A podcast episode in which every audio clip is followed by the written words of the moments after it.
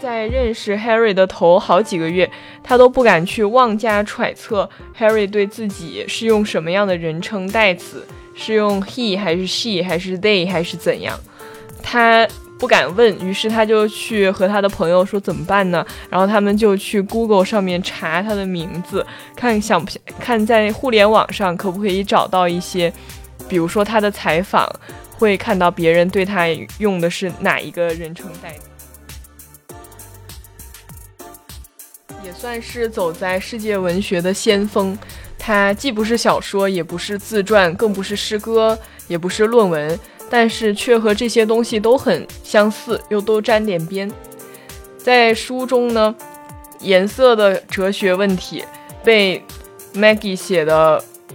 变成了似乎是人类这个社会的未解之谜之一。一个男人问我为什么是蓝色，经常有人问我这个问题，我从不知道怎么回答。我想说，我们不能选我们爱的人呢，我们就是选不了。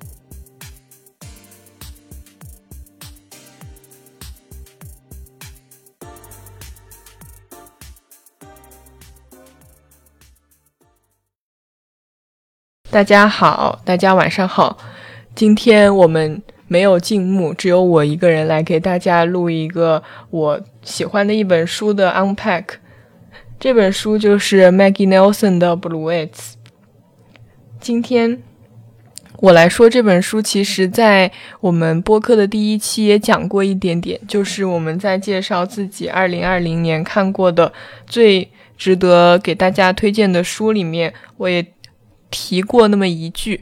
呃，当时说的是非常觉得这本书非常的难以用简单的话语去概括和形容，并且说这本书可以算得上是一本奇书，呃，不能用任何的类别去概括吧。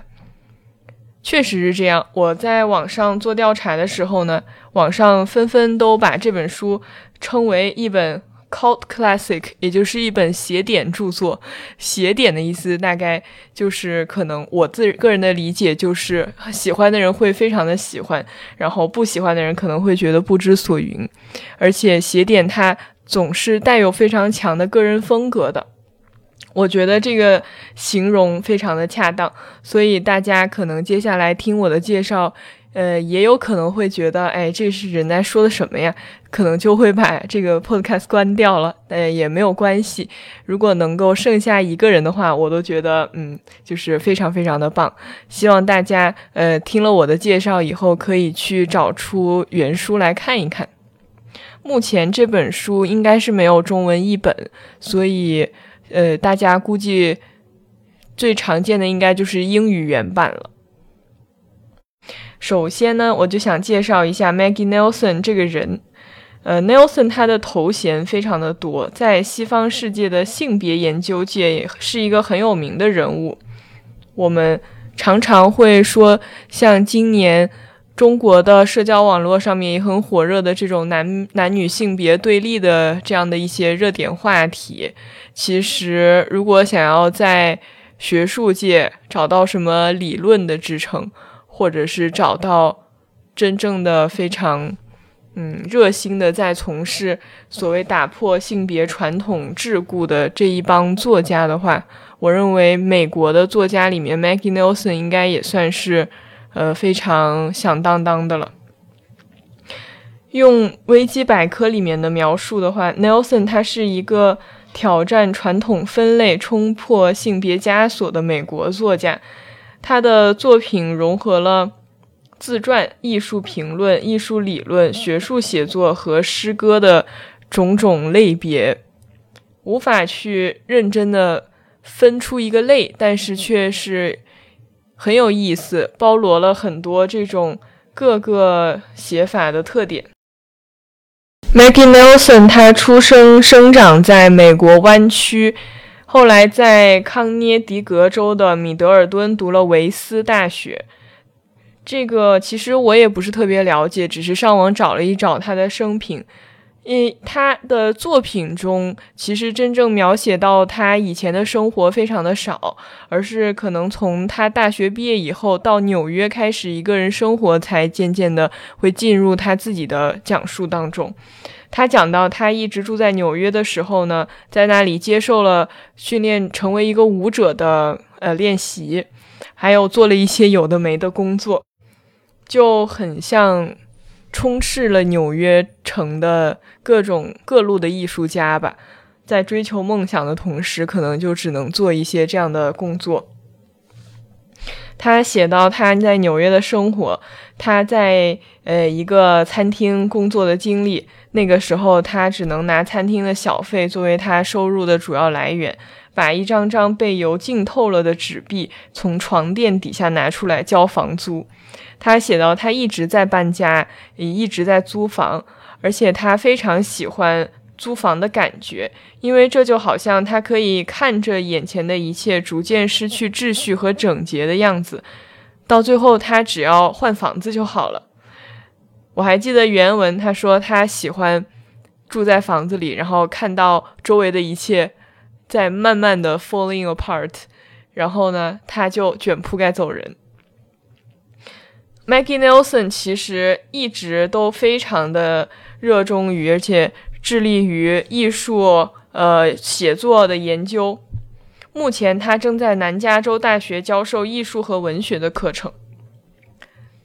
后来值得一提的呢，是 Maggie Nelson 他的伴侣也是一个非常有意思的人，在这里也稍作介绍。大家如果有兴趣的话，可以去找一找来看。他的伴侣也是一个艺术家，叫 Harry Dodge。Harry Dodge 他在艺术家，呃，主要是从事绘画，然后呃视频这样的媒介，在表达他的想法。他也出过一本书，叫做《My Meteorite》，就是我的陨石。当然，也是他讲他的自己的心路历程。现在呢，Maggie Nelson 和他。的伴侣 Harry，还有 Harry 的孩子，也就是 Maggie 的继子，就是 Harry 前一段婚姻的孩子，还有他们自己的孩子 Ziggy，在洛杉矶生活。我个人认为，从 Maggie 的作品里面就可以看出，Harry 和 Maggie 的婚姻，或者说他们两个人之间的这种关系，是非常令人羡慕的，是一种。既非常非常的恩爱，又非常非常的坦诚，而且他们互相都认为对方是一个非常非常好的人。Maggie 自己在书中也写过，他说自己是一个很幸运的人，他一直认为他遇到 Harry 是一个就是非常幸运的事情，因为这个人就满足了他一切对于伴侣的幻想。Harry 呢，也曾经在他的。呃，社交媒体上面公共的发声说，当他遇到 Maggie 的第一次，呃，约会的时候，其实也不算约会，应该是一个朋友之间的介绍。他们就一起在一个湖边聊了很久很久很久的天，就站在非常非常冷的湖边一边，呃，就踩着马路牙子，一直不愿意分开。后来他们的相处也是越来越的和谐，在生活上或者是在艺术创作上。既有碰撞，又非常的互补，所以这两个人可以说是既有精神上的交流，又非常的互相满足的这样一个很和谐、很坦诚的关系。这个地方给大家插播一个小趣闻，就是 Maggie 在他的书书里面写到，他在认识 Harry 的头好几个月，他都不敢去妄加揣测 Harry 对自己是用什么样的人称代词。是用 he 还是 she 还是 they 还是怎样？他不敢问，于是他就去和他的朋友说怎么办呢？然后他们就去 Google 上面查他的名字，看想不看在互联网上可不可以找到一些，比如说他的采访，会看到别人对他用的是哪一个人称代词。实际上呢，确实 Harry 他生下来的时候是一个女人。后来，他虽然外形上面是一个男人，但是也是到了和 Maggie，呃，几乎到了要建立家庭的程度的时候，才做了双乳切除术，也呃，然后注射了睾丸激素，才怎么说从生理上呃，变成了一个男人，让他觉得更加的自在了。其实他也并没有去认同女人或者是男人的任何一个这样性别的概念，而是和 Maggie 一样，他都认为他自己是一个性别流动的人。所以，他既是一个女人，也是一个男人，代词也可以用 he，也可以用 she。如果大家很有兴趣去看这个关于嗯性别认知这方面的文学作品的话，我觉得嗯非常给大家推荐，就是 Maggie Nelson 在后来写的一本书叫《Argonauts》。一会儿我们也会稍微的介绍一下这本书。这本书主要记录了非常非常坦诚的记录了两件事情。第一个就是他的伴侣 Harry 接受注射。呃，睾丸激素和做手术的过程，还有另外一件事，就是 Maggie 她通过一些也是高科技的手段怀孕，呃呃，生下他和 Harry 真正的两个人的孩子，也就是 Iggy 的做妈妈的心得体会。其实我觉得。嗯，这个人称代词的问题，现在大家说的越来越多了，而且羞愧的说，我也是，嗯，看了这本书才意识到这个问题的严重性。之前只是看到有人在，比如说自己的社交媒体上面标注自己的人称代词，但是因为我自己在生活中接触到的，相当于这种 trans 的朋友也并不多，应该实际上就是没有。其实我相信很多社会上的呃人就和我一样，就是我们其实呃打心眼儿里是支持这个群体的，但是又很惭愧的说，在实实在的在做这件事情去推动这件事情的时候，又确实没有做出没有能力或者是没有这个主观能动性去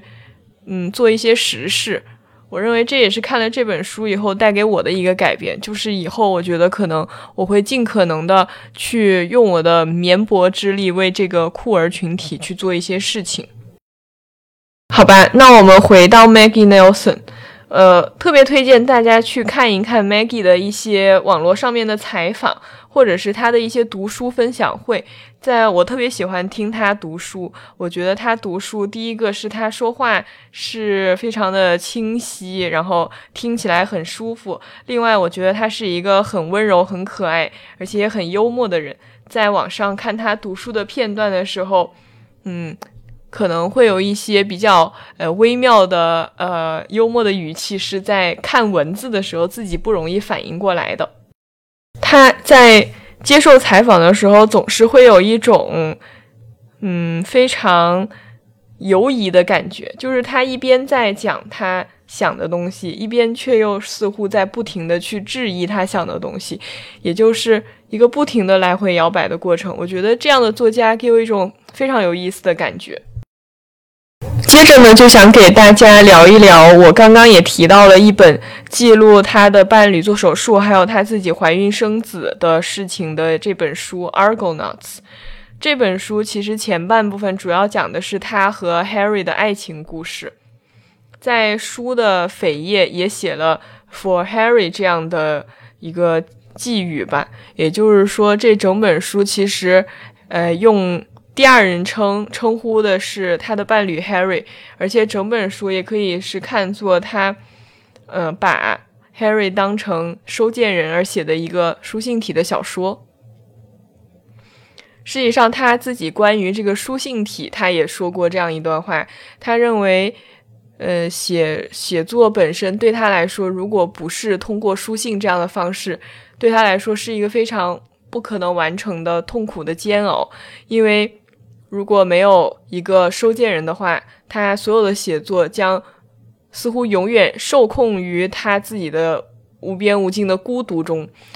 所以，如果有这样的一个收信人，他至少还觉得他的所写是有寄出的地方。我觉得这或许是很多女性作家的一个基因性的一个这样的一个特质。就是写书信体小说，因为似乎以前女性的一些写作的文本，因为被大家认为是不登大雅之堂嘛，当然是很久很久以前，呃，所以他们只能通过一些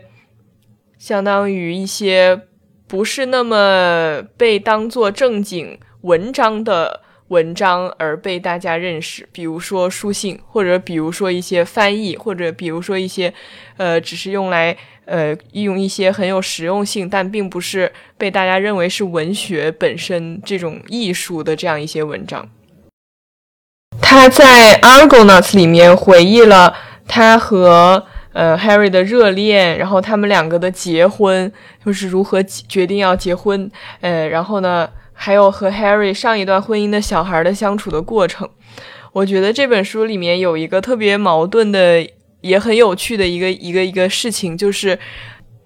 虽然他们两个都是性别流动者，而且他们的小孩 Iggy 也是通过一些高科技手段怀上的孕，但是呢，在外人看来，在表面看来，他们其实就和一般的家庭是一模一样的，因为他的。伴侣已经完全可以像一个男人一样行事，只有有的时候，当有的人会要求看他的信用卡或者是看他的一些身份证的时候，才会恍然看到这个正式的证件上面他的伴侣的名字是 Harriet，也就是是一个女生的名字，然后会恍惚，呃，直到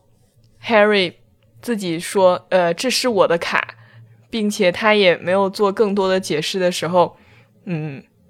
三个人或者说四个人非常尴尬的对视一下，呃，才算是了解了他们到底是怎么回事儿。我觉得，呃，在现在这个社会中，因为有了大家性别的解放的意识以后，有很多这样子的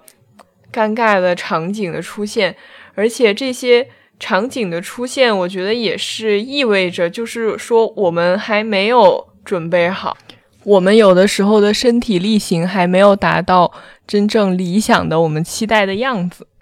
《Argonaut》这本书呢，它的中文名字可以翻译为《阿尔戈号》。阿尔戈号其实是中文里面常用、常听说的一个典故，就是忒修斯之船的另一个名字。在希腊神话中，忒修斯之船的船员乘着它去今天的格鲁吉亚。的这个地方去寻找所谓的金羊毛，然后其中的一名船员就是很有名的忒修斯，而 Nelson 他之所以用这个 Argonauts 去命名他的书，就是想借用忒修斯之船这个著名的哲学理论，去反推他认为他所支持的一些反复强调的一些库尔呃理论。忒修斯之船的理论本身是说。呃，这个船它每隔一段时间就会被换掉一些零件，所以呢，一百年以后，船上的每个零件都被换过了。于是就有一个问题，就是说你是否还能叫这艘船“忒修斯之船”？船的身份是不是已经完全的变了？它到底是什么，对吧？于于是呢，就嗯，进而说到我们人类的身体每隔七年也会更新一次所有的细胞，所以因此我们的身份也换了吗？其实，Maggie Nelson 在他的书里头，呃，不光是在《Argonauts》这本书本身，在《Blue Eights》里面也曾经给到了一个他自己的答案。他写到，他有一个朋友身患非常严重的腿病，然后呢，不能不能站起来，就相当于下肢有瘫痪了的感觉，然后有的时候腿上还会有那种火烧一般的疼痛。在写到后来，他就进入了一些思考。他的朋友，他的身体已经完全不能和他以前的身体相提并论了，但是他却认为他的朋友仍然是他的朋友。所以说，他认为我们的身体和我们的，也或者可以说是灵魂这样的东西，它即使变了，它也是始终有一个。嗯，他也没有给到真正答案的这样一种物质，它是一直是存存在的。在《Argonauts》里面还有一个我觉得很让人印象深刻的一个辩论吧，就是 Nelson 用这一道哲学议题去类比：当我们说我爱你的时候，在每一段关系里面，嗯，其实每一次每一个人说出这句话，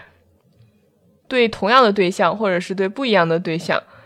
也也只是借用了语言这个外壳，实际上的意义呢，在每一次说出的时候都在变化。我们可能只是一厢情愿的以为，我们在那一刻以为的感觉就叫做爱。但是他写到，他和自己当时的男朋友，也就是 Harry，就谈到了他的这个这番思考。他自己认为，他觉得这个话听起来很浪漫，而 Harry 却。呃，说他以为 Maggie 在婉转的告诉他，其实当时跟他说“我爱你”只是一时冲动，而并不是真的爱他。其实大家仔细的去思考一下这个问题的话，也会发现它很有趣。就是他其实跟 Bluets 的一个中心论点也很相像，而这个就是我们一会儿会探讨的一个。呃，哲学语言学分支这样的一个中心的一个话题，就是因为任何的事情你都必须要用语言去把它说出来，所以任何的东西在说出来了以后就已经受限了，它就不再是原先它没有被语言说出来的时候的那个东西了。这里我们先按下不表，然后呢，我还是想先跟大家聊一聊《布鲁埃》这本书。这本书比刚刚我提到的 Argonauts 写书的时候要更早，当时他还没有遇到 Harry，也没有任何成立家庭的想法，他还是一个就是自己打拼的这样的一个呃文艺女青年吧。如果呃 Argonauts 这本书，如果你说它是一本酷儿家庭指南的话，Louis 就是我认为 Maggie 写的真正的最。呃，具有文学气质，或者最有诗性，或者也是最有风格的这样一本书，在《Bluets》里面呢，首先我就想跟大家聊一聊的是它的这个名字，它实际上没有一个固定的发音方式。Nelson 自己也是这样说的，你可以把它读成 Blue，a，也可以把它读成 Blue Eye，也可以把它读成 Blue a。不过不知道大家有没有听出来我刚刚说的这几个的区别，然后大家。喜欢哪一个呢？其实，呃，Nelson 他给这个书的名字，他取书名的时候还蛮，我觉得是蛮随意的，类似于他在 Argonauts 里面也是，呃，选择了一个具象的东西去代表一个抽象的概念吧。Bluets 也是一样，他说他的意思实际上是一种法国南部特别常见的小花，有蓝色的花瓣和黄色的花蕊。而这本书，也就是用了这种小花去，首先它联系到的是蓝色这个颜色，另外呢，它就是从蓝色引申到 Maggie 当时他很多很多这样的关于自己的身份，还有他自己干了这么多年的行当，也就是写作，他的一些哲学思考。这本书其实主要的主角还是蓝色这种颜色。它代表的是 Maggie 的一种非常非常特殊的爱，她爱这个颜色，爱的非常的深沉，是很本能性的，就是非常的爱它。而这本书，嗯，也是通过一层一层一层的这种蓝色物体，在生活中的这些蓝色的东西的滤镜，去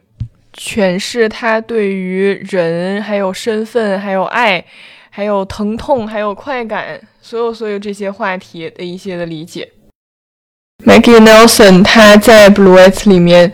给这个颜色赋予了，或者说他并没有赋予任何东西，而只是他发现了蓝色中的很多秘密。蓝色是他的一生挚爱。大家可能看过以前有一部得奖的电影叫《水形物语》，讲的是一个女人和一个两栖类一个一个。嗯，虚构性的生物的爱情故事，那么 blue eyes 大家就可以理解为是 Maggie Nelson 和蓝色这个颜色的爱情故事。这本书整本书是由二百四十个片段构成的，这二百四十个片段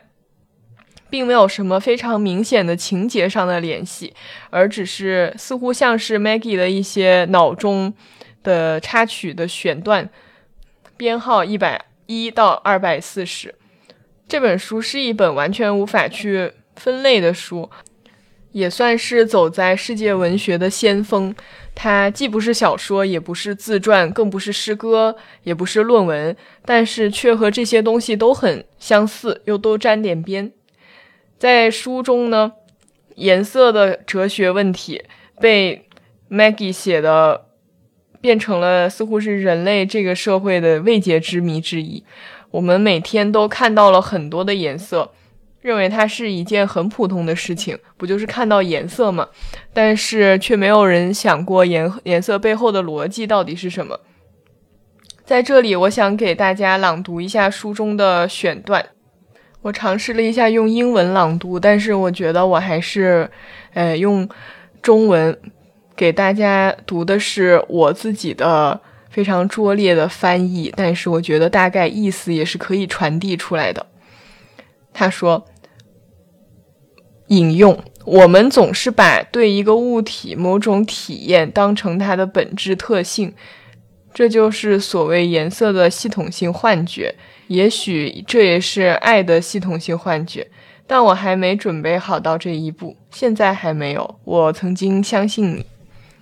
我不知道大家看到这一段会有什么样的体会，但是其实我觉得他说这个爱的系统性幻觉是让我比较，嗯，很同意的一点。我觉得可能很多人在一生当中都对爱有着非常执着的系统性幻觉。其实这个就又回到了《Argonauts》里面那个忒修斯之船的理论。我觉得问任何人，他都不可能告诉你一个你满意的对爱的解释或者是定义。这事情完全取决于每个人的生活经历，还有他自己的想法。你是无法去知道别人脑中对爱这个词语。是怎么想的？你而无法确切的感知他们爱一个人是什么样的感觉，就像我们无法确切的看到别人眼中的蓝色、红色和绿色到底是什么样的。而爱和颜色这两件事情本身都是被世界上的非常非常多更加物质性的东西不断的影响，所以我们也许。就像可能老人说的，活了一辈子都没有活明白，但是谁又会去说我给爱会下一个定义，然后大家都要接受我的这个想法呢？其实这个事情本来就是自己的个人体验、自己的经历，所以 Maggie 说我相信你，就是他，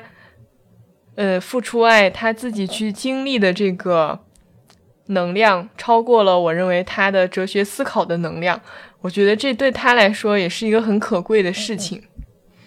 书中有一个特别有意思的话，他把颜色定义为 shimmering mass，就是闪闪的一团东西。我觉得很有意思，因为他说颜色本来是没有界限的，只不过我们看到一些东西是红色，然后它旁边的东西是绿色，眼睛会去。给它做一个判定，说这是两件东西，但是实际上颜色其实就是互相是可以融合在一起的。我们感受到是两件东西，其实不一定是两件东西，而我们感受到是一件东西，很有可能实际上是两件东西。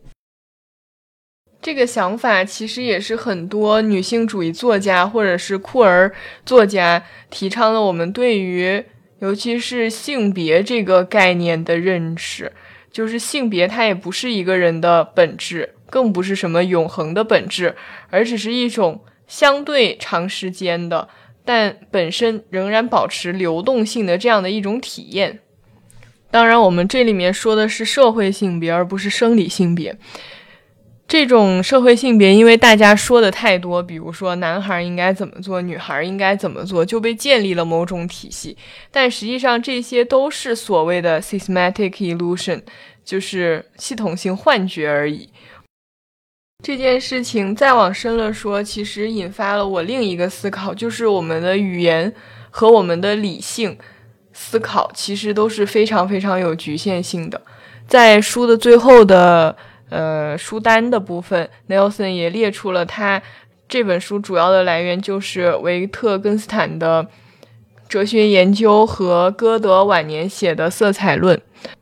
又很惭愧，维特根斯坦这个伟大的哲学家，我一直非常想读他的作品，但是一直就没有呃读，因为可能也有点害怕会读不懂，或者说手头有别的东西就一直没有读。但是我大概知道他呃提出过一个一个理论，就是呃语言这个东西是我们人类社会不知道为什么，或者说当然没有人知道为什么选择的这样的一个。去传递、去沟通的这样一个工具，而在选择我们要使用语言的这一刻，人类的很多东西就已经被限制、限制住了，因为我们永远不可以用语言去说出在结构中有哪些东西是公共的，而是说我们在说语言的过程中，我们就只是在显示一个东西，也就是说，这个语言的。呃，主观性是永远无法剥夺的，所有的语言都服从于这样的一个显示和被显示的关系，我们永远无法达到一个公共的共同的认知，所以我们也永远没有办法去走出语言。其实就是所谓的“你不是鱼儿，怎么知道鱼儿不快乐？”还有“你不是我，你怎么知道我就不知道鱼儿不快乐？”也就像 Maggie Nelson 说的：“你不是我，你就不知道我心目中爱是什么意思。你也不知道，当我对你说我爱你的时候，我到底是谁怎么样的感受。所以两个人似乎情意相通，但是却其实有了语言的这个深深的鸿沟。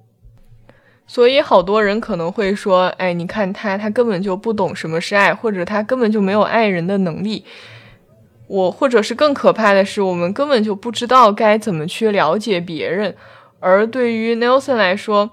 这个论调，也就是说否定大家的所有爱的能力，或者是爱的理解这件事情本身是一件极其可怕的事情，因为他，呃，用他的诗一样的语言来说的话，他抽走了爱中间的蓝色，也就只留下了这样一个丑陋的、光秃秃的、没有光彩的东西。他把蓝色就把蓝色定成了一个和语言本身无关的东西。你问他，呃，语言是不是真的可以禁锢我们的所有？他或许会告诉你说可以，但是它不可以禁锢蓝色。这里想给大家也是读一下我把片段十三和片段十八翻译成中文以后的这个呃小文章。在一次大学的面试中，三个男人坐在我对面。我的简历上写着，我目前正在写一本关于蓝色的书。我一直这么说，但这么多年都没动笔。这可能是我独特的一种自我安慰的方式，让自己感觉生活还在继续，而不只是像袖子里掉落的烟灰一样。一个男人问我为什么是蓝色。经常有人问我这个问题。我从不知道怎么回答。我想说，我们不能选我们爱的人呢，我们就是选不了。然后呢，片段十八是这样的：早春的一个温暖的下午，纽约，我们去切尔西酒店开房。事后，通过我们房间的窗户，我看着对面楼顶一张蓝布在空中飘扬，而你在睡觉。所以，这是我的秘密。那是日日平凡的匆匆一瞥，在沉重的深思远虑中的一片明亮的蓝色雪花。那是我唯一一次高潮。从本质上来说，那是我们的生活，而它在颤抖。这突然让我想起了上一期我们录那个在西班牙玩各种音乐节之类的事情，静穆的一个朋友圈的回忆说。呃，生活中的震动，也就是他当时听了 Live House 以后的一些感想。对，Maggie 他也在书中反复的说到了这种颤抖，或者是这种震动吧。他甚至后来在书里面做了一个我认为还比较创举的一个说法。他说，因为我们的语言，因为我们选择了语言作为我们传递的。思想的媒介，所以它无处不在，无孔不入。也就因为这样，所以给我们的交流永远抹上了一层纱。那性交呢？在性交的过程中，在性交的体验和寻找快感的这个过程，在两个人的配合当中，你说它不是交流吗？它当然是一种交流，但是它似乎真的好像不关语言什么事儿。所以他在后头的文章里写到，“fucking leaves everything as it is”，这也就也许是为什么啪啪啪这件事情还算是人类行为一个非常神秘的一个领域的原因吧。Maggie 是一个非常可爱的作家，他在这本书里面把他呃和他性交的这个人的名字叫做 Prince of Blue，也就是蓝色王子，中间记录了好几次。他对蓝色王子的深情的表白，还有像所有的女性文学一呃文学一样，表达了自己对快感的追求，还有自己的欲望，非常的露骨，非常的坦诚。所以呢，这本书里面，按照我的理解，蓝色和性交这两件事情是两件世界上不一定要和语言产生交互的事情，而 Maggie 把蓝色。思想和性交这三件事情和语言对立起来是最纯粹的东西。甚至到了片段四十八，他有一个全书最无厘头的设定。他说，如果有两个人，他们都很擅长于性交，然后呢，他们在呃一块一个房间里面有蓝色的灯光，然后他们就不停的性交，也不说话，也不用语言。那么这个东西。你会怎么去称呼他呢？所以最后我就想用 Maggie 引用的维特根斯坦的原句来结束这一小段的讨论。If only you do not try to utter what is unutterable, then nothing gets lost. But the unutterable will be unutterably contained in what has been uttered. 只有你不去尝试说出那些不可言说的事情。才能做到不丢失任何东西，而只有这样，不可言说的事情才会以一种不可言说的方式存在于已经被说出来的事情中。不知道大家觉得我这个草根翻译的怎么样？可以留言讨论一下。呃，所以我就想说这句话让我想了很久，觉得很妙，因为这个句话其实最重要的就是 “only if you do not try”，就是你不要尝试。似乎尝试是一件很容易的事情，但是忍住不要尝试反而很难很难。而这个忍住不要尝试对我来说，它不是就是忍住不要尝试，而是包含了很多尝试和失败和思考和再尝试的一个过程。所以说，Maggie 她作为一个维特根斯坦的忠实读者，她也许是思考了很多吧。他在书的最后，也就是片段一百九十五。告诉我们，别跟我说什么语言之外没有思想，因为这就好像在跟我说我那些充满色彩的梦都没有颜色一样。按我的理解的话，Maggie Nelson 的这本《Blue Eyes》，它其实就是把脑中的一些呃思考的片段摘取下来，给大家写成了一本片段式的这样一个小书。我自己还是挺喜欢这样的写作。第一，我认为它很时髦，非常的，嗯，敢写，敢在形式上和内容上都去做一些突破，我觉得是一个非常新鲜的阅读体会。第二，我认为它也是一种非常符合我的一种审美需求的一个写作方式，它是不是那种非常有高潮，然后有跌宕起伏，让你看完以后心中。会有一些空落落的感觉的那种小说式的书，但它却是一种一点点去铺，一点点去铺，呃，让你在思考中有一些感动，感动中有一些思考，把理性和感性拿来讨论，并且，我认为他自己还是一个去为感性寻找立足之地的这样一个立场，这个是很符合我我对这个世界的一些看法的。还有就是，我觉得笔法如此坦诚的作家也非常的少见。坦诚是一件很有力量的事情。大家在看 Maggie 的书的时候，包括他的《Blue Eyes》，还有那本记录他和 Harry 的生活的那本《Argonauts》，都会发现他真的是毫无保留的。他并不是为了把他的私人生活拿到公共上来讲，去制造一种什么好像轰动的感觉，而是真的是。非常，呃，中立的把私人生活变成了一种公共生活，而且他自己也在不断的审视这件事情。他如何审视，他就如何写。